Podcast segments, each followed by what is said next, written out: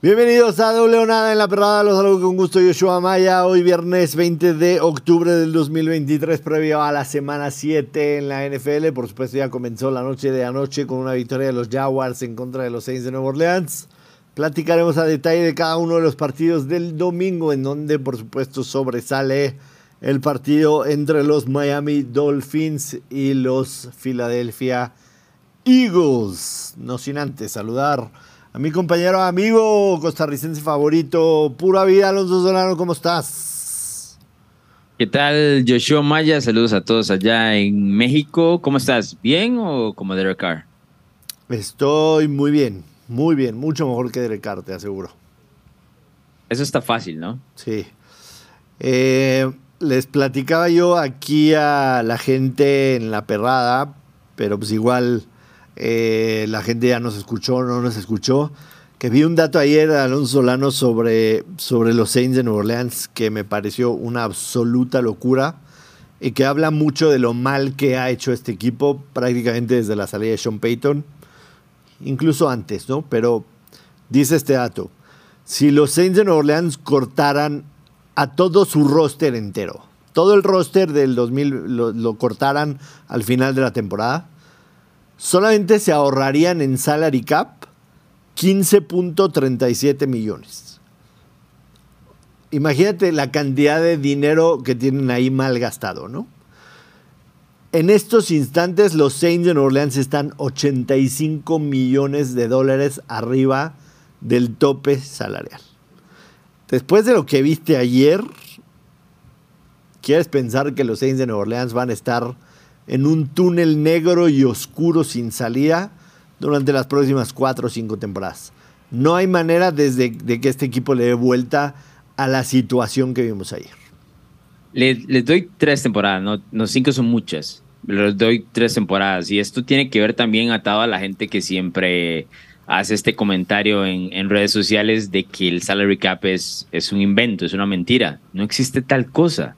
En algún momento la factura llega y te pasa, te cobra. Y la de los Saints está ahí porque ellos han pateado ¿no? la lata hacia adelante tratando de no pagar y eventualmente terminaron con un roster que está bien, pero que no te, no te asegura nada en lo absoluto. El año pasado no, no estuvieron en postemporada y esta seguramente no estarán. Y gastando millones, viene a cobrar. Es tiempo de, de votar todo esto y empezar de cero en el 2024, la, la pura realidad. Yo la verdad, este, sinceramente lo que vi ayer de los Saints fue una decepción absoluta. Te decía yo antes de empezar la temporada que sí me gustaba que Derek Carr haya caído en este sistema con esas armas ofensivas. El solo hecho de que Alvin Camara te atrape 12 pases y que tienes ahí a Michael Thomas y tienes a Olave y tienes a Shaheen y tienes a la cerrada que tiró el balón y Jimmy Graham, de verdad es difícil de comprender.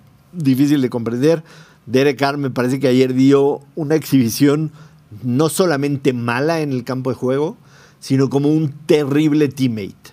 Terrible teammate que al final del partido más o menos medio que se arrepintió. Digo, dijo, tengo que ser más frío, tengo que tragar las cosas de mejor manera.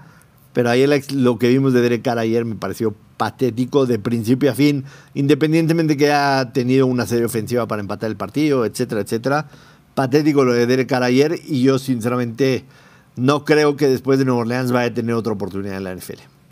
Más que todo estás hablando sobre el regaño y el extrabrupto que tuvo con Chris Olave, ¿no? En aquel pase. No solo fue él, ¿no? ¿no? No solo fue no, él. pero ese fue el más obvio, ¿no? Sí, ahí se exalta, pero, pero ese pase lo mandó 15 yardas fuera de las laterales. No, no tenía nada que hacer Olave, es todo de Carr. No hay nada que hacer ahí, ¿no? Y te enojas y, y puteas y haces lo que quieres.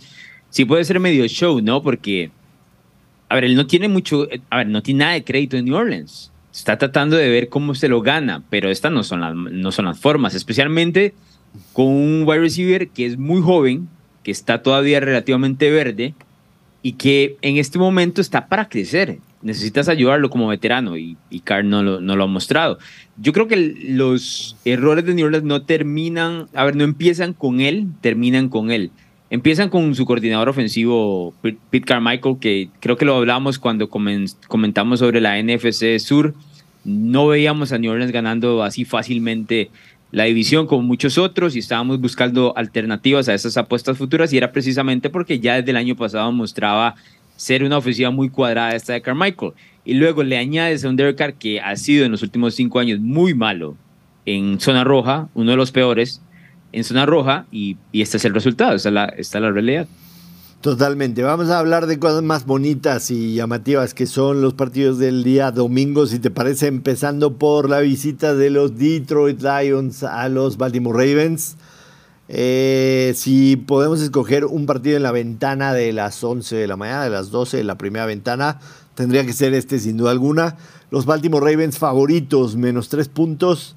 El handicap, el total está en 43. El money line está menos 155 para los Ravens, más 130 para los Detroit Lions. Estamos clarísimo que el eh, underdog, el trendy underdog de la semana, en donde la gente piensa que hay dinero facilito, sin duda alguna son los Detroit Lions. Consigues con la gente, Jared Goff en sus últimos 40 partidos tiene marca de 28 12 against the spread. Lo platicamos la semana pasada, ha sido el coreback más constante y rentable de la NFL en cuanto al tema de las apuestas, ¿no? Profitable. Profitable. exactamente. Profitable, ¿no? Profitable. profitable. Pero, eh, eh, a ver, yo no he salido del hueco con, que metí en las primeras semanas, pero quien me ha mantenido un poquito a flote ha sido los Lions en las últimas dos, dos partidos. Sí, aquí Elías, Elías, está feliz que ya te subiste en su barco y ya tiene un hermano. A y ya ver, te, a ver, a ver, pero ya te preparó una bienvenida, le, le, puso flores a tu cama del hotel, todo eso ya hizo. No, no, me, me, parece perfecto. Ojalá no compartamos cuartos, ¿verdad? Eso es lo único, el único detalle. Pero después de ahí todo bien. Eh, yo lo que sí creo es que este es el, el clásico spot donde te te tragan las apuestas, ¿no? Y te traga el hecho de que todo el mundo va hacia un lado, porque está muy obvio de que, de que el caso de los Lions es apostarles y te dan tres puntos. En este momento, luego de seis semanas, han sido mucho mejores que Baltimore. Son uno de los mejores equipos de la liga. Eh, ¿Qué podríamos decir? Top 5 de la liga, en el lugar que quieras. Te están dando tres puntos de visitante ante un rival como los Ravens, que dejó mucho que decir en zona roja la semana anterior. Vienen de Londres y demás. Es un spot que en teoría dice, brinca directamente a Detroit. Me diste el dato de, de Jared Goff y demás y aquí es donde te atrapa la NFL usualmente. Este es un spot complicado que no tiene ningún sentido cuando lo hablamos. Es como el de Atlanta, ¿contra quién era el equipo? A Houston, hace un par de semanas, te recordarás. Todo dictaba para Atlanta. Este es el, prácticamente el mismo spot. Hay un tema de posible precipitación y viento en ese partido también allá en Baltimore y eso no le conviene mucho a Jared Goff, que no, no es un mariscal de campo eh, que se le dé muy bien el clima frío y el viento, ¿no? Estuvo por muchos años en Los Ángeles, tranquilo, y ahora juega en Domo, tranquilo. Habría que ver cómo le va en esta situación. Este es un partido que yo quiero ver mucho. Este merece televisor 1, ¿eh? En, en, ese spot que mencionaste de las 11 de la mañana. Pero no tengo, un, no tengo una jugada clara, te soy honesto. O sea, me, eh, da miedo, la verdad. Todo lo que, todo lo que dijiste eh, coincido al 100% al 100%. Es, es un partido en el que la gente va a saltar y vas a decir, me da 130 por cada 100 que le apueste a los Detroit Lions, que vienen de ganar aquí, ganar allá, y se han visto sólidos y están jugando buena defensa, y Jared Goff no está cometiendo errores, y a pesar de que no tuvieron a Montgomery la semana pasada, igual este, lograron eh, de alguna manera mover el balón, cambiaron el estilo de juego, y Campbell, lo que tú quieras y mandes. A pesar de eso, yo sí definitivamente creo que los Lions son mejor equipo. Yo lo que he visto de los Ravens toda la temporada no me han convencido un solo partido. Un solo partido no me han convencido los, los Ravens. No me gusta cómo está jugando Lamar Jackson en lo absoluto. En lo absoluto. Los Titans la semana pasada, a pesar de haber jugado un partido muy mierda, tuvieron oportunidad de haber por lo menos cubierto la línea en contra de los Ravens. Yo mi recomendación para la gente es aléjense de este partido por todo lo que decía Alonso Solano. No le apuestan, no caigan en la trampa. Pero, pero, sí creo que Detroit es mejor equipo. O sea, sí creo que Detroit, jugando como ha jugado y Baltimore como ha jugado, debería de ganar este partido. Sí, yo también considero lo mismo. Y es tan, tan, tramposo este partido que los 43 puntos que nos da en este caso las líneas de apuestas se notan y lucen bajos. y aún así yo no estoy dispuesto a irme ni siquiera por el over, porque puede ser un partido enredado, complicado por el clima y, y que se vaya alargando con el pasar de los, de los minutos, ¿no? Un dato interesante sobre Lamar Jackson. Ha jugado 16 partidos en contra de la NFC en su carrera. ¿Sabes cuántos ha ganado? 15. Una sola derrota en contra de la NFC fue la temporada pasada en contra de los Giants. Le tiene de alguna otra manera tomada la medida la NFC. Si quisiéramos explicar esto de por qué las razones, es muy común que los entrenadores de la AFC vean mucho más de cerca a los equipos que están en su conferencia, ¿no? Mucho más video, eh, que, que, hagan análisis, pues son los rivales a los que vas a enfrentar. Enfrentas a cuatro equipos de la AFC, sí, quizás te enfoques en ellos, pero puede ser que pasen tres años y no veas film de Lamar Jackson, ¿me explico? O sea, por ejemplo, los Lions, la última vez que los enfrentaron fue hace cuatro, cuatro años, entonces, ¿cuántas veces Campbell ha visto a detalle el film de Lamar Jackson? Quizá ninguna. Eh, no entonces, se enfrentaron hace poco, ellos se enfrentaron hace poco, Maya. En. Ah, fue Detroit. cuando lo de Justin Tucker, el field goal de 66 yardas. Un partido que Detroit jugó mejor que Baltimore. Sí. Se enfrentaron en 2021. Exacto, Baltimore ganó 19-17, pero ese fue el partido que por primera vez fue la temporada de 17 juegos y fue el que se aumentó. Correcto. Fue el que se aumentó Porque y anteriormente y este es el detalle de, de, eso, que estamos, no, o sea, ha cambiado mucho lo que conocíamos de la NFL y con eso, ese aumento de 17 partidos. Pero antes, cuando eran 16, los, los equipos de la AFC y NFC particularmente se enfrentaban una vez cada cuatro años, a menos que se enfrentaran en el Super Bowl. No había realidad, necesidad de poner atención, en este caso, a, a, los rivales que no fueran de tu misma conferencia. Correcto, correcto. En realidad, el, eh, el partido 17, o sea, el partido 17 es esta temporada y no fue el de la pasada. El de la pasada era el regular del calendario porque también se enfrentaron en 2017, en 2013 y 2009, ¿no? Entonces, el partido 17 que se aumenta es el de esta temporada, pero sí recordamos bien ese partido porque Detroit fue mejor y Baltimore lo gana con un field goal de Justin Tucker. Eso, eso es, de esa es la historia del partido, yardas, prácticamente. 66 yardas. Bueno, ahí está la cosa.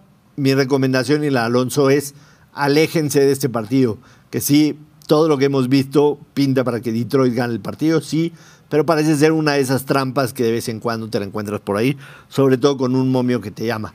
Vamos al siguiente, Alonso Solano, si te parece, la visita de los Raiders de Las Vegas a los Vergonzosos de Chicago. Un partido peculiar en el que ninguno de los dos va a tener a su coreback titular. Chicago no es favorito en casa en contra de los Raiders, más dos y medio. El over-under está en 38. El money line está más 120 para los Bears. Para Las Vegas Raiders, menos 140. Por Chicago abrirá como coreback titular Tyson Bagent. Hemos platicado un poquito de él. Es un tipo que en NCAA en División 2 la rompió, hizo todos los récords absolutamente, pero que fue undrafted y que dijo en la semana que él pensaba este año estarse dedicando al CrossFit, porque su papá también es un, una estrella por ahí con unos músculos impresionantes y una cosa de locos, el papá de Bagent. Pero a final de cuentas le ganó el segundo lugar el backup a, a Justin Fields, se lo ganó a, a PJ Walker y va a abrir el partido el domingo. Lo vimos un poquito la segunda mitad de la temporada pasada. Ya se anunció que Jimmy Garoppolo no será coreback de los Reyes, que está fuera esta semana. No se ha anunciado si será Brian Hoyer o el novato O'Connell. Sí, estamos con tipos B y B, B y casi C, ¿no? En esa posición. Es ahora, ahora me llama la atención porque estaba viendo ahora la perrada hace un ratito atrás y vi que pusiste a los Bears en tu, en tu parlay, ¿no? Sí, sí. Explica, explícame por ahí. Eh, son 390 días que los Bears no ganan en casa. Ya, cabrón. Ya, güey. Ya, güey. No, a ver. A ver, pero implorarle al cielo eso no va a caer así. ¿no? Sí, no. A ver. A pesar de. A pesar de. Mira, esa, esa estadística de Chicago es como la de Lamar. Sí. A pesar de que los Bears perdieron la semana pasada en contra de Minnesota, vi un improvement importante en la defensa con el regreso de tres de su perímetro que no han jugado anteriormente. Estoy hablando de Eddie Jackson, de Jalen Johnson y también estaba por ahí Jaquan Brisker. Vi un improvement importante. Creo que finalmente vimos un partido en el que Chicago pudo tener un poquito de pass rush y ya es la segunda semana consecutiva en realidad contra Washington tuvieron una mejor, una mejor actuación en cuestión de pass rush y la semana pasada en contra de Minnesota también lo hicieron bien. Vi un improvement defensivo, ¿sí? De los Raiders, sinceramente he visto poco y nada. Poco y nada. Ni con Garapolo, ni con O'Connell, ni con Hoyer, no he visto absolutamente nada de ellos. Para mí es un partido de un volado y sí creo que Bagent, teniendo una semana de preparación, sabiendo que él va a ser el titular y con un playbook ajustado a él, sí le veo a Chicago por lo menos, por lo menos un 50-50 y jugando en casa y con todo ese tiempo que no han ganado, le veo mayor probabilidad que a Las Vegas jugando en horario de, del centro. Es un volado, la verdad, y simple y sencillamente creo que llegó el día en que Chicago va a ganar después de 290 días de no ganar en casa. Pero eso es eh, mera superstición, o sea, no hay nada. No, no hay. Superstición no. No hay, nada sostenible ahí. Cuando me dices que viste, cuando me, me, dijiste, veo un improvement, que para aquellos es una mejoría, porque Yoshua Maya le gusta sacarse esas palabras de la nada. ¿Ves una mejoría? O, por supuesto, es una mejoría, carajo. Si la defensa de Chicago ha sido lo peor de la NFL, ¿cómo no va a haber mejoría? Entonces, a partir de eso, eso es como cuando no sé si he visto las promos de, de, Fox cuando sacaba estos, estos nuevos programas y decía, el, el, programa que más está creciendo en la NFL. ¿Cómo no? Si no existía de un año anterior, es lo mismo con Chicago. Si tenés una defensa mala, por supuesto que va a haber mejoría si llegan los titulares. Yo de este partido me alejo, yo creo que los Raiders van a ganar. No hay nada que me diga que este staff de cucheo de Chicago va a tener preparado al novato para debutar en la NFL como titular. Nada, no tengo nada que me diga de los últimos dos años que puedo confiar en ellos como para que él esté listo para este partido. Entonces, de los Raiders, yo me quedo con los Raiders. Y de los Raiders, sí. Los Raiders le ganaron a, Green Bay, que dicho sea paso, son quienes jalan a Chicago, ¿no? Por el suelo, usualmente. A ver, no es uno más uno en la NFL, pero hemos visto un par de victorias de los Raiders, vienen con un mejor ánimo. No es la gran cosa, no estoy dispuesto a dar puntos, nada más digo que en el Money Line yo creo que los Raiders van a ganar que me digas que ya le toca a Chicago, yo diría que sí, sí hacen bien las cosas, pero a ver, es, es, es un tema de un volado que yo no estoy dispuesto a, a decir que, que, sustancialmente van a ganar los Bears este domingo porque les toca. 390 días, me dijiste. En casa. Mucho. En, casa. Sí, porque recién le ganaron a, a, Washington, pero bueno, tuvimos a Justin Fields en ese momento y todo lo demás, un partido raro. No hay nada en el staff de cucheo que me dé para confiar en los Bears, te digo, nada. Es que me estás, me estás vendiendo como si los Raiders sí, o sea, ¿qué confías en los Raiders? Yo no mencioné a los Raiders. Nada. Yo no mencioné a los Raiders. Entonces es un 50-50. No, porque está bien, yo estoy de acuerdo en eso. Pero es que Chicago se tropieza con sus propios pies, Joshua Maya. ¿No? Eso pasa. Los Raiders están 3 y 3, mínimo. Por lo menos. Andan ahí dando tumbos, no son una gran cosa, no los vamos a vender al aire. Pero lo de Chicago ha sido, la verdad, complicado. Y es que es ese problema que me digas, confío en el staff de cocheo para un novato que nunca ha estado en un escenario tan grande como este me dé un, un gran partido. Ahora, me, estás vendiendo, me estás vendiendo las tres victorias de los Raiders como si fueran, puta, qué victorias contra New England, contra Green Bay, que fuera de la ah. primera semana Green Bay ha sido basura fuera de la primera semana, Green Bay ha sido basura. Pero es que no puede ser fuera de la primera semana si agarró a Chicago, lo pasó, lo paseó por toda la casa. Basura, basura, basura. Hay que decir las cosas como son. Sí, sí, sí. Yo no estoy vendiendo a Green Bay. A ver, yo no estoy vendiendo a Green Bay como la gran cosa. Pero si arrastra a Chicago, ¿por qué yo iba a pensar que Chicago de pronto va a reaccionar? O sea, me parece extraño ese, e, e, esa, está bien. ese sistema de pasos para poner a los Bears ahí. Además, me estás crucificando por lo que pasó en otro programa. Ni siquiera aquí. No dije que van a Chicago aquí. No, no, no. Está bien. E, eso, en eso estamos de acuerdo. En otro programa que es en este mismo canal, ¿no? En este mismo canal. Ah, bueno. Hace 30 minutos. Es más, no ha pasado ni media hora, te digo. Hace 30 minutos. Y ahí mis pics son gratis. La gente los puede tomar o, o rechazar, lo que quieran. Vamos al que sigue porque ya me encabronaste. Me vale, ya me encabronaste.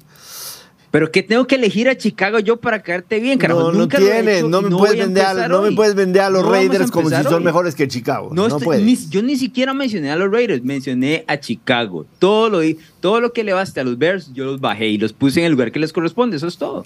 Eso es todo. Es más, me extraña que te pongas en esta situación cuando, los, cuando eres el primero que les tira mierda a los Bears. Siempre. De pronto ahora, ¿qué te duele que vayan a perder contra los Raiders? Eso es. Me duele todo, todo me duele. Vamos con el que sigue la visita de los Cleveland Browns a Indianapolis. No tenemos aún claridad con el tema de Deshaun Watson. A ver si ahorita tú me puedes este, ilustrar. Indianapolis ya anunció que Anthony Richardson estará fuera toda la temporada. Indianapolis más 3 en casa. El over-under está en 40 y medio. El money line está en más 145. El money line para los Cleveland Browns menos 170. ¿Tienes claro quién va a ser el titular de los Cleveland Browns? Porque yo no. No lo tengo claro, pero él está cuestionable y hoy practicó, viernes practicó eh, full, ¿no? Completo, lo cual es un paso bastante importante para hacer el quarterback uno el próximo domingo.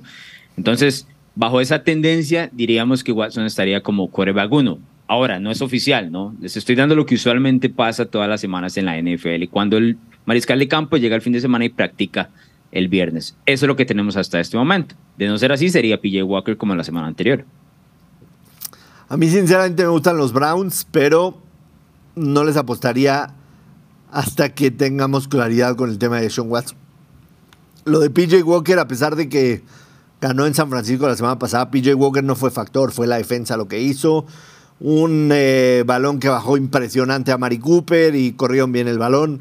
Creo que PJ Walker quizá dio un partido decente y con la defensa de los Browns en contra de los, San de los 49ers, lo que hizo fue suficiente pero yo no creo que pueda replicar algo así semana a semana PJ Walker. Sí creo que nos estamos acercando más a que va a jugar de Sean Watson, por eso el menos 3 está en menos 115 y sí agarraría el menos 3 de Cleveland. No lo voy a meter como uno de mis picks porque hay incertidumbre. A mí me gusta tratar de recomendar algo con la mayor certidumbre posible y sin saber si va a jugar de Sean Watson. Si no va a jugar de Sean Watson, seguramente me alejaría de este partido. Si juega de Sean Watson y quieren agarrar el menos 3 ahorita, lo tomaría. Veo un partido a pesar de todo de under, seguramente bajas de 40 y medio. Hablamos del tema de Minshu la semana pasada. Minshu es un muy buen backup, pero cuando juega de titular es absolutamente terrible. 2-11 en sus últimas 13 aperturas como coreback titular. Esa ha sido la carrera de Garner Minshew, ¿no? Un muy buen backup que cuando no estás preparado para él, de repente encuentra manera de hacer cosas que son diferentes, que no esperabas.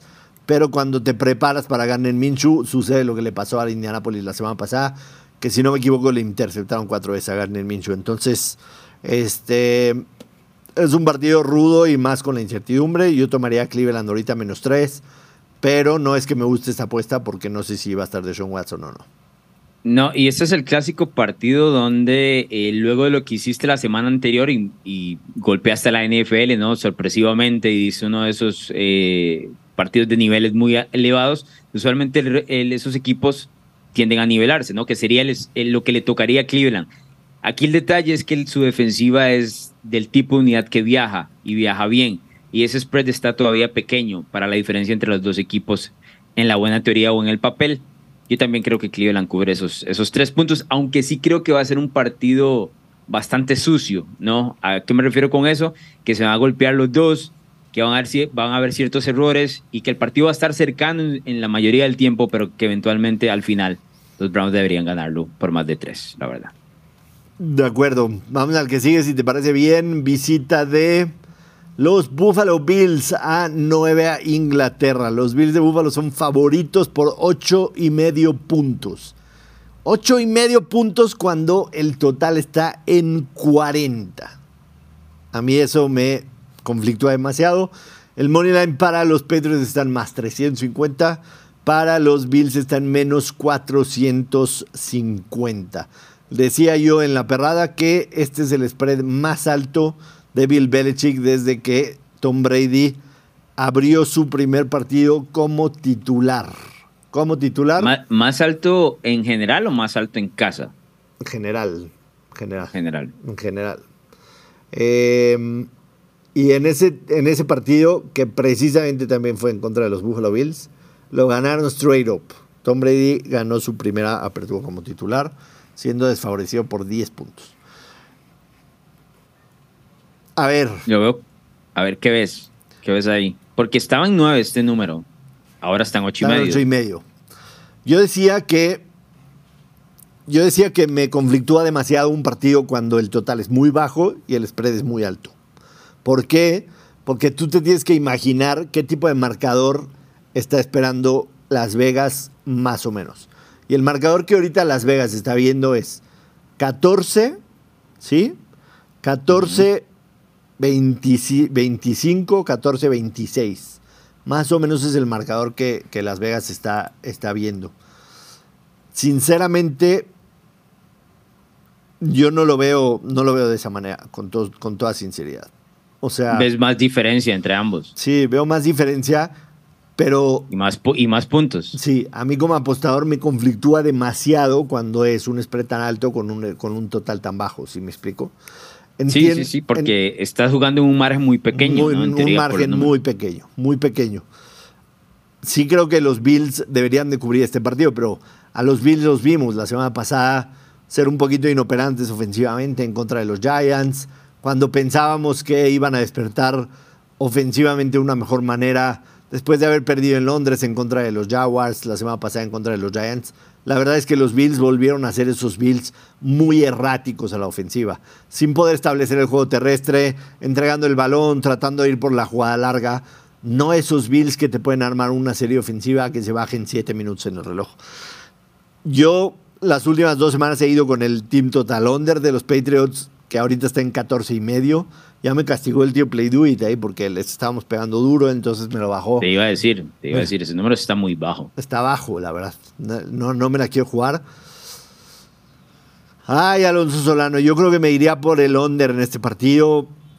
Y quizá los Bills, no quizá, los Bills van a ser uno de mis teasers de la semana. Bajar a los Bills a menos dos y medio, definitivamente.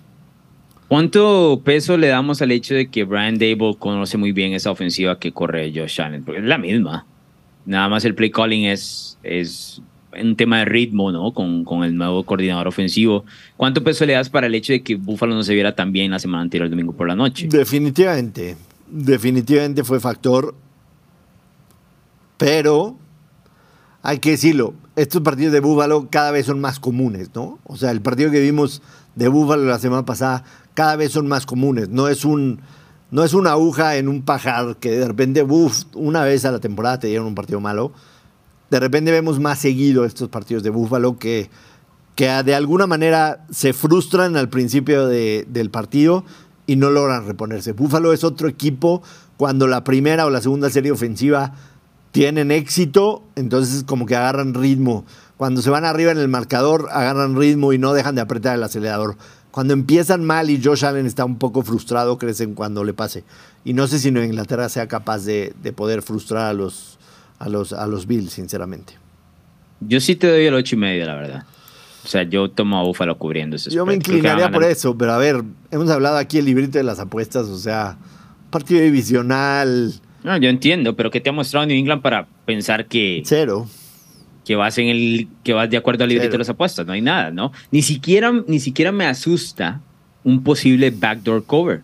Esa ofensiva no asusta ni para eso. No, porque necesitas mover el balón y anotar. England no lo está haciendo. La semana pasada estaban abajo doble dígito contra Las Vegas y en el último cuarto hicieron un drive de nueve minutos. O sea, estamos hablando de un equipo que no, no tiene ningún tipo de sentido a la hora de, de ser entrenado. O sea, lo de Bill Belichick ha perdido todo el, todo el toque, todo el tino sobre, sobre el juego. Otro, otro equipo de New England vaya anota en cinco minutos, cuatro minutos. Vamos, devolvemos la ola, jugamos defensa y tenemos la posibilidad de ganar este partido. Nueve minutos, te comiste todo el último cuarto con la necesidad de dos anotaciones. Es que no hay nada que haga bien este equipo de New England, la verdad. Y a pesar de que Buffalo se ha visto mal en las últimas dos semanas, yo creo que la última semana da para sobrereaccionar porque está muy atado a la situación de Brian Dable y que conoce muy bien esta ofensiva, conoce muy bien a Josh Allen, de memoria se lo conoce, puede darle a su coordinador defensivo, que es bastante bueno, Marindale, todas las armas para, para detener a Buffalo y eso fue lo que terminó sucediendo. No creo que repita un- una actuación de estas. Y aún así, con un, con un juego mediano en los Bills, yo creo que gana por 10, la verdad. Así que yo te doy esos 8 y medio sin ningún problema. 9 te los daba, 8 y medio aún más. Sí, Sí, tiene, tiene toda la lógica. Hoy en día, hoy en día apostarle a los Patriots o a Mac Jones de verdad es dispararse a los pies. 0-12 against the spread sus últimos 12 partidos como underdog. Y lo, de la semana, tren. y lo de la semana pasada fue la cereza del pastel de cómo puedo hacer todo lo malo que exista para no cubrir el spread, ¿no? O sea, lo de la semana pasada fue para mí uno de mis backdoor covers favoritos, o sea, de mis o sea, de la historia en la NFL. O sea, hemos visto varios, pero este fue fantástico porque la única estupidez que podía hacer, ni siquiera una intercepción, no un fumble, nada, era un safety. O sea, era la única manera. Es que, muchos backdoor, backdoor covers que, que, usualmente vemos están atados a la suerte. Esta fue atado 100% a la inoperancia de un equipo. Totalmente. Eh, yo creo que sí, la jugada debe ser Buffalo Bills. El librito dice que no lo hagas, pero si lo quieren poner en teaser puede ser una muy buena opción. Al que sigue, Alonso Solano, la visita de los Commanders a los Gigantes de Washington. Eh, los Giants no son favoritos, son underdogs en casa, más dos y medio. El total de este partido está en 37 y medio. El money line para los Giants está en más 125, para los Commanders en menos 145. Eh, se habla de que, de que Daniel Jones entrenó ligeramente en la semana, pero todavía no hay seguridad de que vaya a pasar el fin de semana si va a jugar o no, a menos de que en las últimas horas hayan informado algo. Yo estaba en la perrada y no pude saber nada, pero hasta donde sé, ese es. Los Commanders vienen de una muy buena victoria, sinceramente, de visitante en contra de Atlanta, en donde la defensa se vio bien, sobre todo en contra del, de Desmond Reader, volándole ahí un par de pases que no se pueden creer. Y los Giants vienen de esa victoria anímica y lastimosa, pero derrota a fin de cuentas en contra de los Buffalo Bills en el Sunday Night Football pasado. No me gusta nada este partido, soy muy sincero. Este, Creo que si juega Daniel Jones, la jugada podría ser ahora los gigantes en casa. En serio, yo veo más, yo veo más capaz la ofensiva de Nueva York con Tyrod Taylor que con Daniel Jones, te digo. Lo de Daniel Jones ha sido patético en todo el año, todo el año. Y es el mariscal de campo detrás, curiosamente, de Sam Howell, que está en ese mismo partido, más capturado de la NFL. Estos son los dos mariscales de campo más capturados en toda la NFL. Ahora, Sam Howell lanza touchdowns, ¿eh? No sé cuántos drives tiene Nueva York de no poner siete. Entonces, si juega más bien Daniel Jones, para mí la jugada es Washington. Contra, Taylor me da un poco más de, miedo. El tipo, a pesar de la tontería que hizo eh, antes de irse a la mitad del, de tiempo, ¿no? Ante, ante Buffalo, donde se le fueron tres puntos ahí, yo creo que el tipo sigue siendo un veterano capaz. Daniel Jones no me presenta nada, nada. Y también lo veo con fantasmas estos de que lo capturan, trata de salir corriendo, ya no puede. Creo que en Nueva York también he escuchado por ahí rumores de que está buscando ver la manera de vender a Saquon Barkley ahora. Sí. No lo va a firmar a, futuro. Entonces em, va a empezar a desmantelar un poco al equipo, poquito. Yo no lo veo, yo veo a Washington como, como un equipo superior. No es que me encante tampoco eh, la jugada, pero sí creo que, que terminan ganando y cubriendo. Este es uno de los totales más bajos también, ¿no? Sí. Eh, ¿Sabes cuál es el promedio de, de, puntos que ha puesto los odds makers, ¿no? quienes hacen las, las líneas de apuestas en totales? El promedio total, ¿no? 44 puntos, 44.1 puntos en los totales en las primeras seis semanas. Y ha sido el, año más bajo. Y a pesar de eso, a pesar de eso, creo que ha sido el año de más unders desde el 2006. La semana pasada tuvimos 13 de 15. 13 de 15. 13 de 15 unders. Y este, y desde el 2011 es el promedio más bajo en cuanto a números. O sea, a pesar de que están poniendo el número bajito para que juegues el over, los partidos siguen siendo. Lo cual significa que estamos, estamos en, en, presencia de algo extraño en la liga en cuanto a puntos, ¿eh? Y, y Crisis ofensiva. Roja y, ¿ah? Crisis ofensiva. Completamente. Ron Rivera Ron Rivera en este spot tiene buenos números y al spot que me refiero es viniendo una victoria como underdog, la semana pasada fueron underdog también contra Atlanta, y volviendo a ser underdog, y digo, y siendo favoritos la semana que entra, eh, tiene marca de 12-4-1 against spread, 12-4-1 against spread desde el 2018. O sea, normalmente Washington responde bien ante una victoria. No es de esos equipos que tú decías antes que, este, que cuando ganas un partido que no esperas ganar, normalmente se bajan, como hablabas de Cleveland, ¿no? Maneja bien el azúcar el equipo, Sí, entonces. sí. Eso es. Está Los bien, ese Giants- spot está bien. Con ese número me, me atrae más todavía. Los Giants con con, con Brian Dable tienen marca de 7-0 against the spread después de una derrota straight up una semana anterior, que fue el caso, que fue el caso de lo que sucedió. Eh, mira, yo me alejo de este partido, no me interesa absolutamente nada. Nada, nada, nada, nada, nada, nada. Sí, yo, yo voy, yo agarro a, Washington, la verdad. Vamos con el que sigue. Los Tampa Bay Buccaneers reciben en casa a los Atlanta Falcons. Tampa Bay menos dos y medio en casa. El over-under está en 37. El money line para los Buccaneers está en menos 135. Atlanta money line más 115. Partido divisional. Lo hemos hablado aquí bastante. Ya se rompió la racha de Desmond Reader como local. La semana pasada fue su primera derrota como local en college o en profesional. Pero como profesional no ha ganado un solo partido de visitante. Eh, los Atlanta Falcons tienen marca de 1-5 against the spread esta temporada.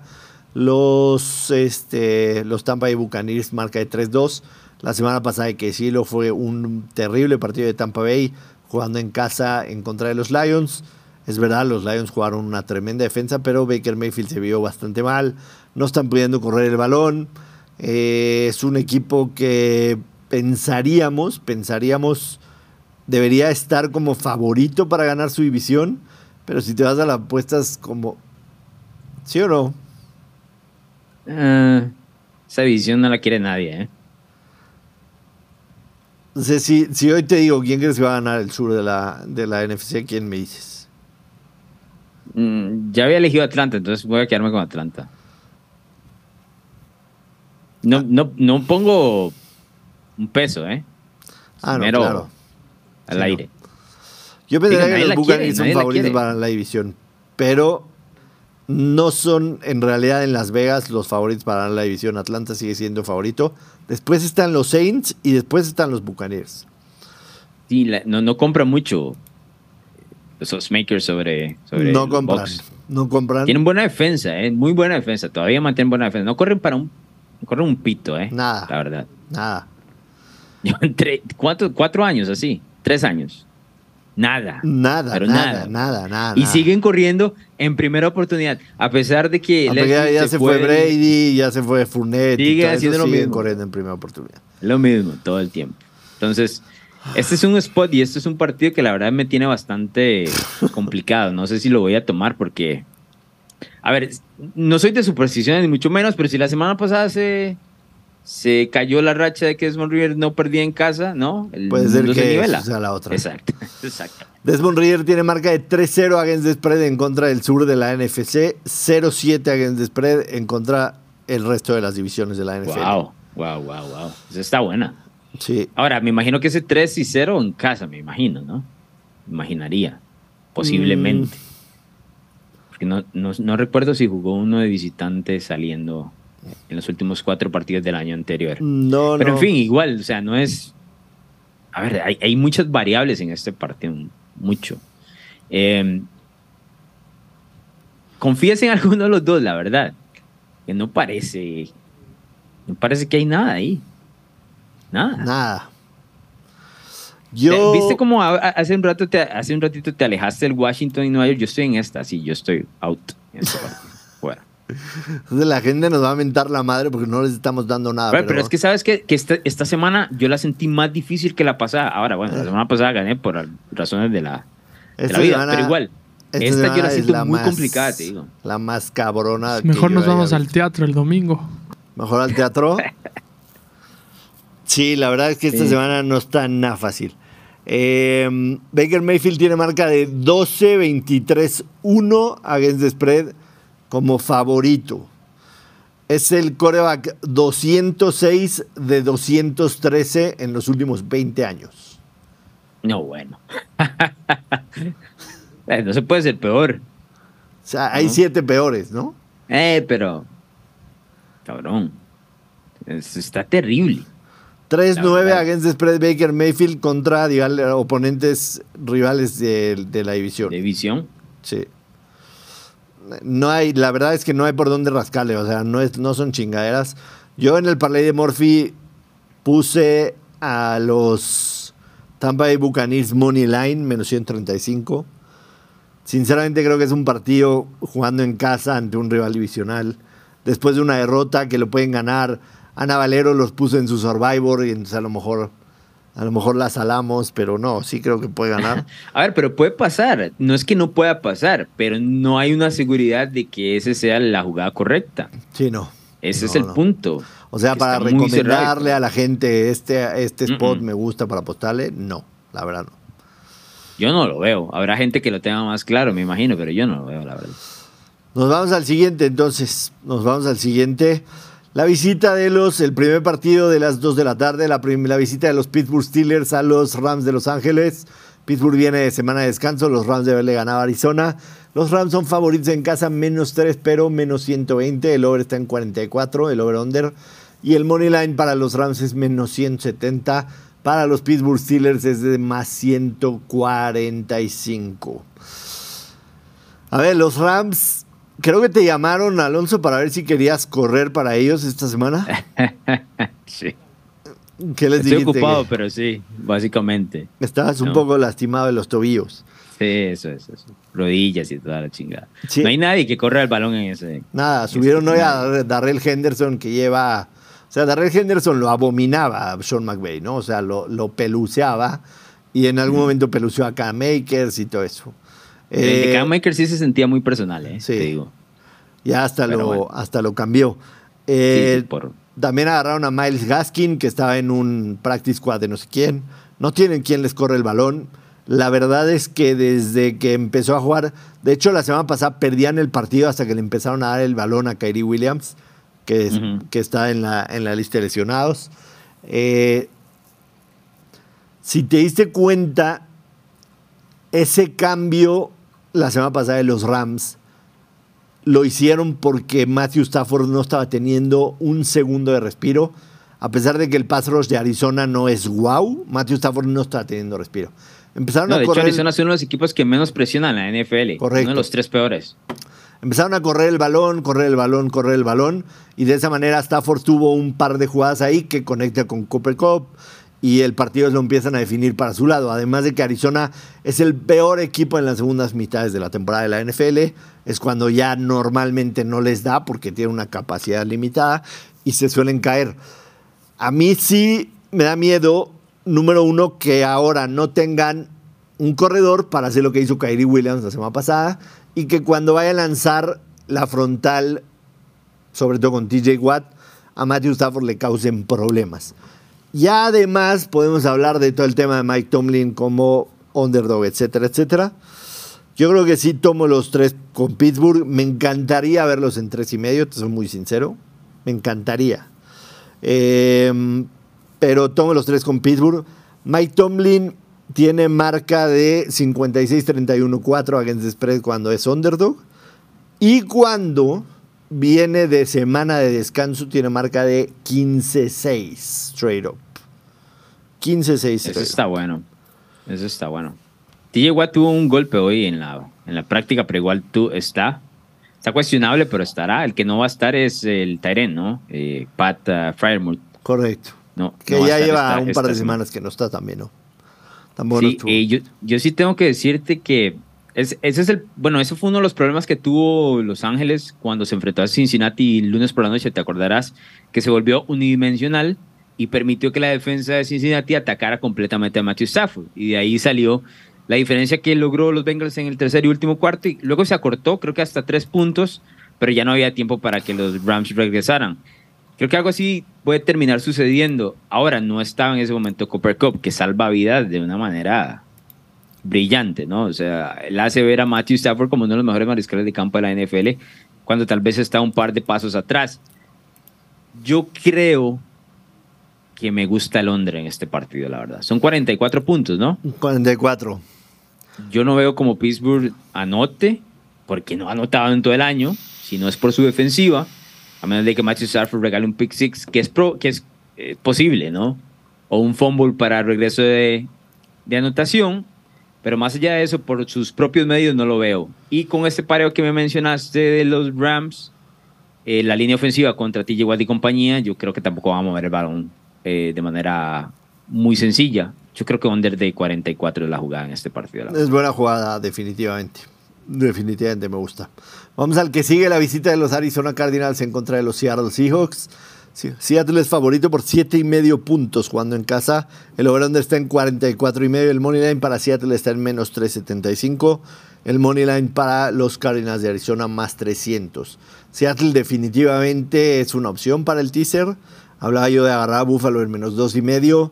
Lo combinaría en teaser con Seattle menos 1 y medio. Y ese sería mi teaser de la semana por mucho.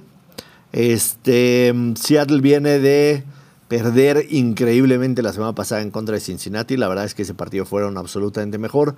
Regresan a casa a enfrentar a los Arizona Cardinals. Eh, para mí es Seattle menos siete y medio, te soy muy sincero. A mí también, es una de las jugadas que más me gusta, te sí. la verdad. Para mí es Seattle menos siete y medio. Hay una diferencia de talento entre ambos. Ya mencionaste que Arizona son los peores equipos de la segunda mitad, precisamente porque no le alcanza ese, ese tema del talento. La semana anterior, como bien lo mencionaste, en el head-to-head que tuvimos, Seattle dominó completamente a Cincinnati. Cincinnati gana el partido, cubre el spread y demás, pero quedas con la sensación de que los hijos fueron mejores el domingo en general y que con una que otra protección correcta sobre Gino Smith hubiesen ganado ese partido porque tuvieron varias oportunidades al final. Arizona no presiona como presiona el equipo de Cincinnati con Trey Henderson y compañía. Eh, va a tener tiempo Gino Smith para tener mejores números en zona roja que lo que presentó la semana anterior. Yo te doy los siete y medio, a pesar de que sea un duelo divisional. Creo que quedó con un mal sabor de boca también el equipo de los Seahawks si quiere, como es de esos partidos que los pierdes y quieres jugar inmediatamente el día siguiente. Recordarás, creo que este es uno de esos. Y entonces el que le toca pagar los platos rotos, lamentablemente, es al equipo de Arizona. Yo me quedo con el 7 y medio, la verdad. Sí, los Cardinals han sido bastante malos en contra de sus rivales divisionales recientemente. Tienen marca de 1-10 against the spread en sus últimos cinco juegos jugando contra rivales divisionales. Su única victoria fue el año pasado en contra de los Rams de Los Ángeles. Aunque hay que decirlo también, Gino Smith no suele ser favorito por más de cuatro puntos muy seguido. Cuando ha sido favorito por más de cuatro puntos, tiene marca de 1-4 against the spread. Digo, no me encanta confiar en Gino Smith, pero sí creo que de arriba para abajo, de izquierda a derecha, el roster de los, de los Seattle Seahawks es mucho mejor que el de, que el de Arizona. sí, estoy de acuerdo. Yo no lo pensaría mucho, la verdad. Sí. Pero, a ver, para los que tienen dudas, la opción de teaser está perfecta que, que lo mencionaste. Me encanta. Ese teaser, el de Buffalo y Seattle, tendría que ser mi, mi teaser de la semana, sin duda alguna. Productor, corrida significa otra cosa en España, ¿eh? quiero decirte. Cuando, ¿Qué dije corrida? No, el productor aquí abajo en el súper. ¿eh? Seattle es la defensiva número 5 contra la corrida. A ver, una foto de la corrida. contra la carrera, güey. La carrera, nada más. Ahí tienes la carrera, eso es todo. Contra la carrera y vámonos. ¿Quién fue, productor? Fue el señor Daniel Ocelli el Bocher. Ocelli, no. vi que le cortaron el pelo, pero que igual, brother. Le cortamos el pelo y hoy Ana Valero lo, lo puso rojo, lo humilló, todo. Está, está vi los comentarios, no estaba escuchando esa parte, pero entiendo por dónde va la asunto. Está desconcentrado, Ocelli. Ana Valero lo pone muy nervioso, no sé por qué. Ah. No sé por qué. Detalles. Bueno, al ratito les enseñamos la foto de la corrida. Em, vamos al partido que sigue, un partido que solamente Nat Breeze va a ver y nada más, en donde los Green Bay Packers visiten a los Broncos de Denver. ¡Wow! ¡Wow! ¡Qué partidazo! Los Broncos de Denver no son favoritos en casa, más dos. El over-under está en 45. En Moneyline está en más 105. Los Packers menos dos y Moneyline de los Packers menos 125. Ay, ay, ay, ay, ay, ¿qué vamos a hacer con estos dos equipos? Traigo una jugada para este partido, que no está hasta el spread. Dinos, porque yo no veo claro. Eh, me encontré ahí en Play Do It eh, el más de 1.5 goles de campo de los Packers en menos 123. Eh, estamos hablando de que este es un equipo que le cuesta la zona roja, va a mover el balón porque Denver lo permite, porque es uno de los equipos que lo permite, y su pateador, em, ¿cómo es que se llama el nuevo pateador? De Anderson, Anders Carlson, de los Packers, recordarás, tuvimos por mucho tiempo a, Mason Crosby, ya no es, ha tenido más de dos field goals en los últimos dos partidos del equipo de, de Green Bay, esta es una de las peores defensivas, lo que te digo, va a mover el balón regularmente el equipo de los Packers. Eh, creo que se atora cuando llega a zona roja o cerquita, patean el field goal, cobramos con dos o más goles de campo para los Packers. Sinceramente. Ah, bueno, perdón. Y estamos hablando de Denver, ¿no? Denver. Del balón viaja, vuela. ¿no? Entonces eso ayuda también. Sinceramente, yo creo que en condiciones regulares, normales, este más dos de Denver tendría que ser una lock de la semana no son condiciones normales, pero ya. Pero no son condiciones normales. O sea, los números de Russell Wilson con los Broncos de Denver son atonishing. ¿Cómo decimos atonishing? Sorprendentes, no sé. Sorprendentes, pero para mal, ¿no? Sí, sí, sí. O sea, porque nuestro sorprendentes es sorprendente para bien. Para bien, sí. ¿Y no, cómo es? ¿Atonishing? Atonishing. Russell Wilson tiene Dos 12 straight up en sus últimas 14 aperturas con los Broncos de Denver. Digo, perdón, eh, sí, 3-15 straight up en sus últimas 18 salidas con los Broncos de Denver.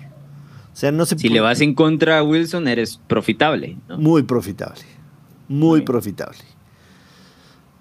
Y del otro lado, dime que le has visto bien a los Packers, con toda sinceridad. No, no, no, nada en lo absoluto. Es, y ha sido un equipo que lo vuelvo a repetir, con muchos problemas con el tema de Jordan Love. Eh, Jordan Love es uno de los peores mariscales de campo en cuanto a porcentaje de pases completos. Olvídate de la zona roja, ¿no? Regularmente poner pases completos se le ha complicado a Jordan Love.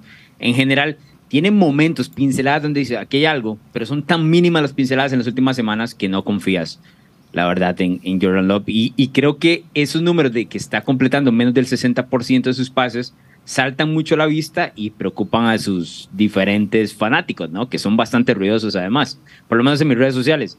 Pero sí, sí preocupa, porque lo mínimo que le pides es, ok, estamos de acuerdo que es un mariscal de campo que apenas va a ser titular, pero ya lleva rato en la liga. Ha estado en la NFL, conoce la NFL. Debería mínimo completar más del 60%. Y no se acerca, ¿eh? No se acerca, la verdad. Correcto. Vamos a el partido quizá más atractivo de la segunda ventana, en donde los Chiefs reciben a los Chargers de Justin Herbert. Kansas City es favorito en casa, menos 5, nada más. El over está en 48, el money line está menos 230 para los Chiefs. Los Chargers que vienen de una derrota un bolívar, más 5. Y el money line está más 190. Este handicap de 5 menos 5 más 5 te habla de que los odds makers no saben para qué lado jalar, ¿no? Sí, esa es la zona de Las Vegas que hablamos, ¿no? Correcto. Es, es, esa zona que donde los quienes hacen la línea no tienen idea para dónde ir. Eh, esta línea, cuando abrieron, meses y meses atrás, estaba un menos 6 Kansas City. Bajó esta semana menos cinco y medio y ahora está en menos 5. No sé si va a seguir bajando. Tal vez a cuatro y medio. Tal vez. Pero sigue estando dentro de ese margen, ¿no? De, no saber qué hacer con el número. Justin Herbert tiene marca de 5-1 against spread en contra de los Chiefs. 5-1. Los últimos partidos de Herbert, los últimos cinco partidos de Herbert en contra de Mahomes, la diferencia ha sido de 3, de 3, de 6, de 6 y de 3. Sí. Justin Herbert tiene marca de 7-0 against the spread como no favorito entre 5 o más puntos y 10-1 against the spread como no favorito por más de un field goal. A ver, los Chargers. Todo dice que toma los puntos, ¿no? Todo. Los Chargers son una absoluta mierda, Alonso Solano, pero algo tienen que sus partidos son cerrados siempre. Sí, o sea, nos dan, nos dan para el infarto, ¿no? Del lado que vayas a tomar. Si vas en contra o a favor de los Chargers, y además son partidos relativamente emocionantes y siempre tienen algo que nos da para discutir, especialmente en la era Brando Staley, ¿no? Siempre. Ahora, sé que todos los datos dicen eso. Y Patrick Mahomes mencionó esta semana que siempre que se enfrentan a los Chargers, siempre tienen que pelear. Precisamente lo que mencionabas, ¿no? De que son partidos muy cerrados. Tengo, una, tengo la siguiente duda, porque hay un detalle aquí que no va atado al hecho de tomar los puntos, y es esto. Bro, el Kansas City llega con 10 días de descanso y los Chargers jugaron el lunes por la noche. Hay una diferencia muy grande en el tema de descanso, recuperación de lesiones y demás. Y sabemos, no, no sé si tienes el dato ahí, asumo que no, pero sabemos que Andy Reid es uno de los mejores entrenadores en jefe con más de siete días para preparar un partido. Sí lo tengo, ¿por qué asumes que no? Si sí lo tengo. Bueno, bueno, dámelo. A ver, ¿cómo estamos? Andy Reid en los últimos 20 años, con 8 o más días de descanso, que es el caso, tiene marca de 57-25 straight up y against the spread 46-35. O sea, gana y cubre arriba del, 500, del punto 500, ¿no? Arriba del punto 500. Vale, ¿no? Que ese este es el escenario, porque no solo le estás dando el, beneficio del descanso de Kansas City, ¿no? Luego de un spot complicado contra Amber en el sentido que no se vieron muy bien, sino que además le estás quitando un día de descanso a los Chargers. Correcto. Que es importante en un partido cerrado. Eso es, yo creo que ahí es, en ese detalle donde reside los cinco puntos de no saber qué hacer en el tema de, la, de las apuestas. Yo tengo una jugada para este, pero no está atado al spread. Para mí este es un partido de under entre los dos equipos, la verdad. El over donde está en 48, ¿te gusta el under? Me gusta, me gusta mucho, va a ser una de las jugadas. Porque Kansas City ha sido un equipo pobre en comparación a su propio estándar de los últimos años. A nivel ofensivo, ¿no? Le ha se le ha complicado anotar puntos regularmente, se le complicó hace una semana y resto contra Denver, se le complicó contra, contra Jacksonville en su momento. El único que arrastraron fue a Chicago, no, no te enojes, ¿ok? No es personal, solo datos, no opiniones. Y yo creo que eso, aunado a que la ofensiva de los Chargers perdió a Mike Williams y ha cambiado mucho esa parte. La semana pasada, con, bueno, el lunes contra Dallas no pudo correr bien el balón. Y Kansas City tiene una de las mejores defensivas de la NFL. Yo sé que no suena normal eso. Sé que lo hemos hablado en este podcast. No es normal decirlo, pero es la realidad. Kansas City tiene una de las mejores defensas de la NFL. Yo me quedo con el under. Creo que va a haber menos de 48 puntos entre ambos. Vamos al partido más atractivo de la semana, la visita de los No, no, no, no, pero, dime algo. Dime algo este partido. Toma un lado, a ver. Porque me, estás jugando de presentador y aquí no somos tal cosa. Es que no dije porque uno de mis tres picks es de ese partido. Ok, bueno, me espero. No pasa nada. Uno de mis tres picks es de ese partido. Tengo que, tengo que arrinconarte porque te saltas así de todo, ¿no? Me dejas tirarme al agua y luego no pasa nada. Vamos al partido más atractivo de la mm. semana en donde los Miami Dolphins visitan a los Philadelphia Eagles en Sunday Night Football. Los Philadelphia Eagles son favoritos por dos y medio puntos. El over-under está en 51 y medio, una cosa de locos. El money line para los Eagles menos 135 para los Miami Dolphins está en más 115. Alonso Solano, tú en NFL Latino hacías un estilo de Power Rankings en donde solamente hablabas de la crema y la nata de la NFL y la basura. Si no mal recuerdo, la va, ¿sí o no? Y se llama la crema y el basurero, correcto. Exacto. el basurero, solamente ponías a tres equipos en el basurero. Correcto. Quiero decirte unos equipos y me digas si pertenecen al basurero, pero tu basurero ahora es de cinco, no de, no de tres. Ok. Juega. Me dice si pertenecen al basurero. Los Patriotas de Nueva Inglaterra. Sí. Los Broncos de Denver. Sí. Los New York Giants. Sí. Los Carolina Panthers. Sí. Cuatro de las cinco victorias de los Miami Dolphins han sido contra equipos que tú consideras estarían en el basurero. Robert, voy a aplaudirte. Gracias. Eso es lo mejor que has hecho de que hacemos todo lo nada, ¿eh? Lo mejor. Este es el mejor minuto que ha tenido este podcast. Gracias, gracias. Bueno, cuando te, cuando te reíste de las costillas de Drew Brees, pero este es el ahí. La verdad, fantástico, ¿eh? Gran presentación. Me gustó eso. Y la quinta victoria en contra de un equipo que no está en el basurero, pero que no sabe ganar en la NFL y son los Chargers de Los Ángeles. el único, el único equipo que más o menos, o sea, o más más que menos, es de los contendientes que ha enfrentado Miami fue Buffalo y Buffalo los hizo pedazos. Sí. Uf, estás, abriendo ojos aquí ahorita, ¿eh? O sea, este es un, este es un no-brainer para ir con los Eagles. Sí, ¿en cuánto está? Dos y medio, creo. Dos y medio. Sí, y más, y con el número todavía más. Ahora, Sunday night, prime time, en Filadelfia, con viento, con lluvia y con frío. Cuando Vienen de perder. Cuando los Dolphins están acostumbrados a la playita y el sol, la humedad, el calor. Claro, claro. El único que le podría ir bien en Filadelfia es Jalen Waddell, que hace como pingüino y que le gusta el frío y eso, pero nada más. Sí, pero ese, pingüino juega en clima cálido, carajo. Ajá, es un pingüino raro. sí. No, es, un buen spot para Filadelfia, la verdad. Ahora, me preocupa sí el tema de la, de la defensiva de los Eagles, que no, no para nadie, ¿no? Y ha bajado sustancialmente los rankings en las últimas, bueno, estas primeras seis semanas comparado al año anterior. Yo creo que este partido se define mucho por la narrativa. ¿Cómo piensas que realmente quién va a dominar en cuanto a su estilo? Porque si Filadelfia, si vas por Filadelfia, estamos esperando que Filadelfia mueva el balón con drives largos, que es lo que les gusta hacer ellos, correr el balón. Buscaría algunos props por ese lado también, sabiendo que Miami le cuesta mucho detener todo, no, no solo juego por tierra, todo. Y del otro lado, esperando que Miami anote rápido, pero me está dando el dato de que va a estar frito, poquito de precipitación y viento, eso favorece al equipo más fuerte, al equipo más físico en este caso. ¿Y cuál de los dos es más físico, Joshua Maya? Filadelfia lejos. Ahí lo tienes, esa es la jugada. Eso es. Lejos. Compro, compro, compro, compro, compro. Compro, la verdad. Compro Philly. Me gustaba Miami al inicio de la, de la semana. No voy a decir que no. Me gustaba porque he visto muy cosas, o sea, cosas muy pobres de la, de la defensa de Filadelfia, la verdad. ¿Qué te van a decir que no? O sea, es un equipo que no ha dejado una gran sensación. Pero el hecho de haber perdido también la semana anterior los, les ayuda para ajustar a esta. Ahora, ¿qué significa? Bueno, creo que me lo diste al inicio, pero igual te voy a preguntar, ¿qué, se va a significar, qué va a significar esto para la narrativa si Miami pierde otro partido contra un rival que es contendiente, como, la semana, como hace unas semanas contra Buffalo y ahora contra Filadelfia?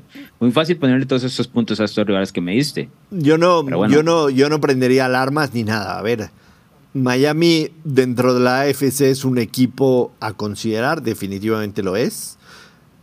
La ofensiva sin lesiones, porque sí creo que el tema de, de Ashan hace un muy buen tándem con, con este Mostert y que sí creo que en este partido les va a pesar.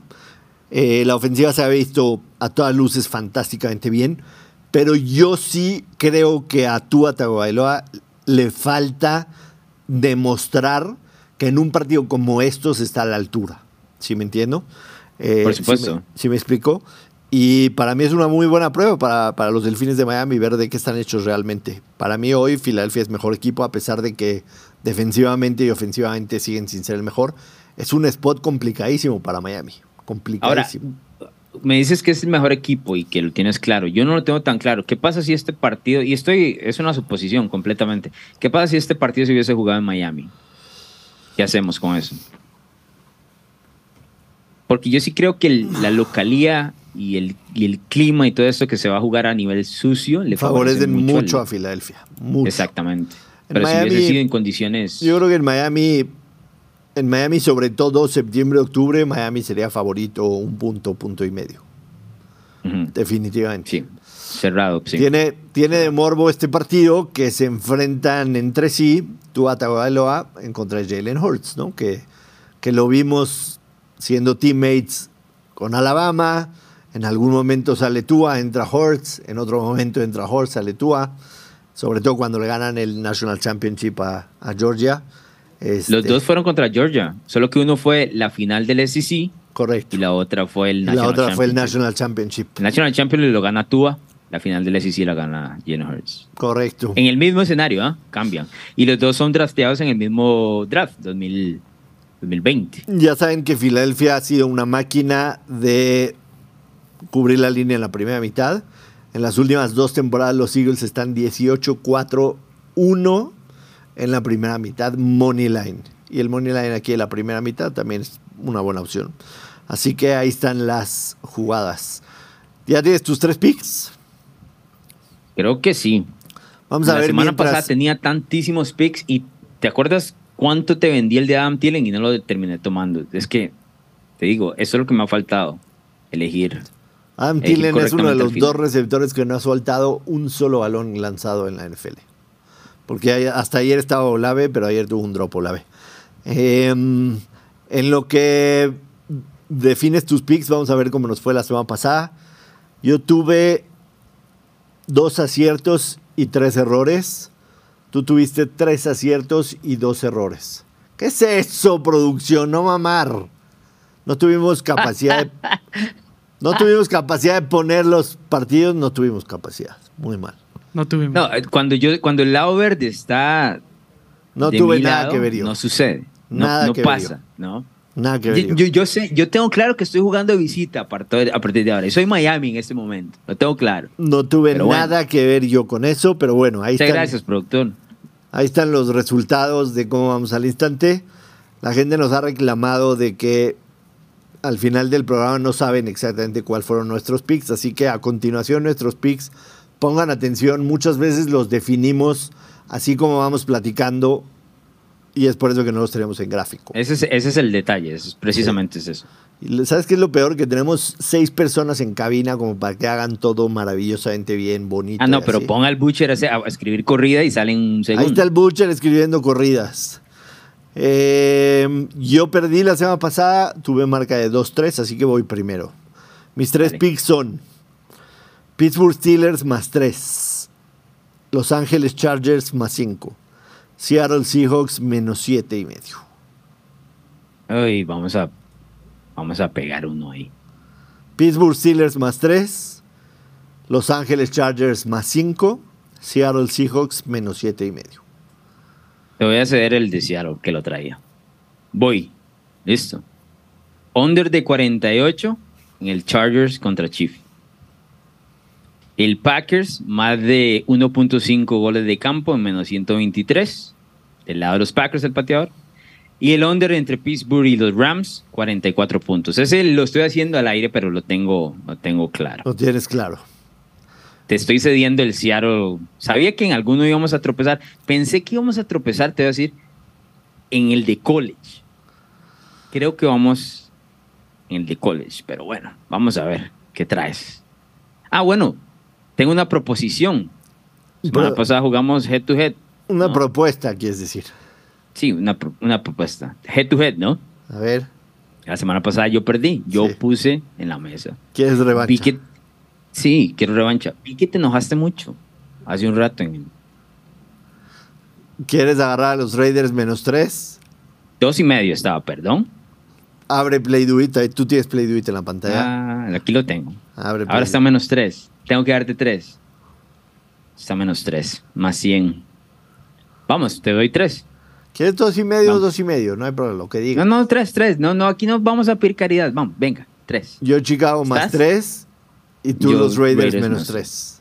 Como head, Head to head. head. Va. Cerrado. Juega.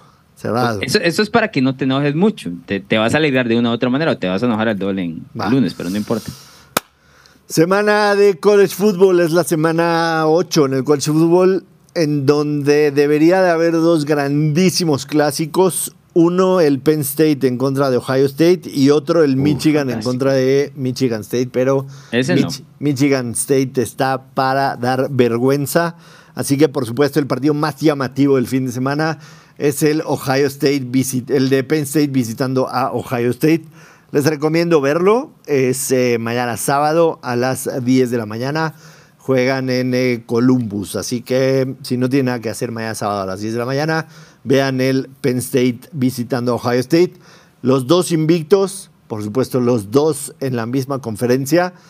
Y viendo cómo está Michigan jugando, que sinceramente para muchos debería de ser el número uno rankeado en el, en- en el- en el ranking de la AP. Con otra polémica, Michigan, no sé si viste. ¿eh? Sí, que espía, ¿no? Sí, otra. Ya. Primero habían suspendido a Harbaugh.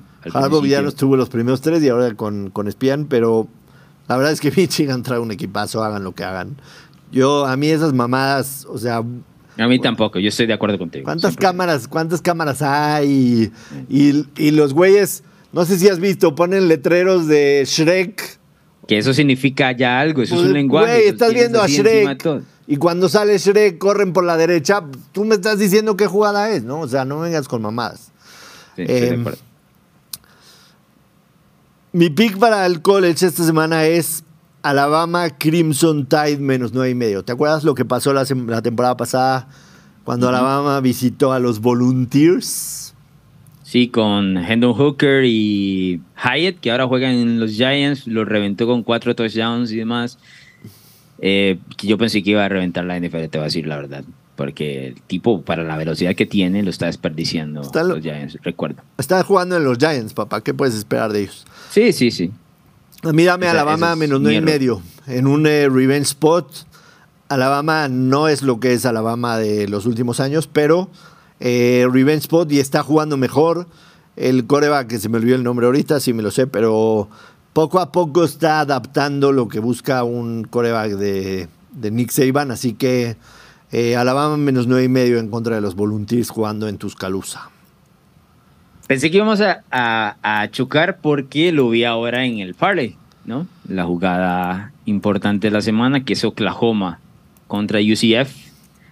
En el parlay de Murphy estaba en 16 y medio, aquí está en 17 y medio, que es el número actual. Sí, lo comenté, Mientras que, sea. lo, lo comenté que lo bajé un punto. El parlay de Murphy normalmente sueles agarrar líneas entre menos 150, menos 160. Entonces nada más lo bajé un punto para cubrirme ese 17, pero el 17 y medio. ¿A ti te gusta Oklahoma menos 17 y medio? Correcto. Tómenlo 17 y medio. Es, es un pick, lo decía, lo decía yo en la perrada. Dylan Gabriel está jugando muy bien. Oklahoma tiene una tremenda defensa. Ese es su ex equipo también, ¿no? Es su ex UCF. equipo, estuvo dos años jugando con UCF. Eh, UCF claramente en contra del Big 12 no tiene nada lo que hacer, aunque se va a pasar para ahí. Ahorita no tiene nada que hacer. Oklahoma Correcto. debe ganar por un millón este fin de semana. Menos 17 y medio esa es la jugada para mí. Oklahoma. Correcto. Alonso Solano, la verdad es que en cuestión de apuestas es una semana ruda. Recomiendo que la gente lo tome en cuenta eso, pero de igual manera nos vamos a divertir y te tendremos el lunes en la perrada con los pensamientos que haya dejado la semana 7 de la NFL. Nos vemos. No olviden suscribirse al canal y seguirnos en todas las redes sociales, arroba hacemos la perrada. Nos vemos el lunes en punto de las 12. Alonso Solano, gracias, buen fin de semana, adiós. Gracias.